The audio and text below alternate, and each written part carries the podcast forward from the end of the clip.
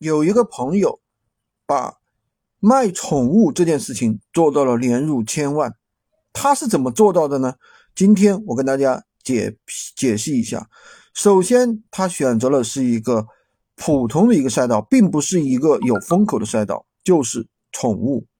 那大家宠知道宠物这个赛道其实有很多的细分。如果你去卖一些小猫小狗，普通的小猫小狗可能并赚不了多少钱。他卖的是一些高档的猫、高档的狗，啊，这样的狗的话，一条起码都是几千块钱。第二呢，他选择了一个高净价值、高利润的一个行业，他把这些宠物和猫和狗当成了自己的孩子在养，租了一个别墅去养它们。这就说明什么呢？就是你自己定位这件事情很高端，而且呢，你做了一个高端的一个定位。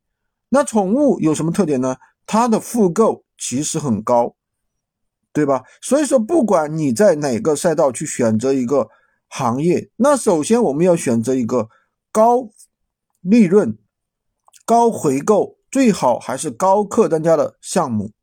当然，同时具备这几个特征的项目很少。那你最起码要占两样，那也有很多人很搞笑，选择的项目是什么呢？最容易上手的项目。普通人往往会这样想：我选择一个我最熟悉、最容易做的一个项目，这是普通人的思维。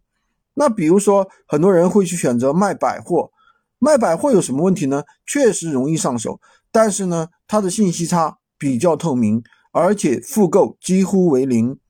客单价又低，所以说这并不是一个好的生意。那有的人又会选择卖鼠标，这些说白了都不是一个好的生意。那到底什么是好的生意呢？刚才跟大家说了，那我来问一下，你做的是一个好生意吗？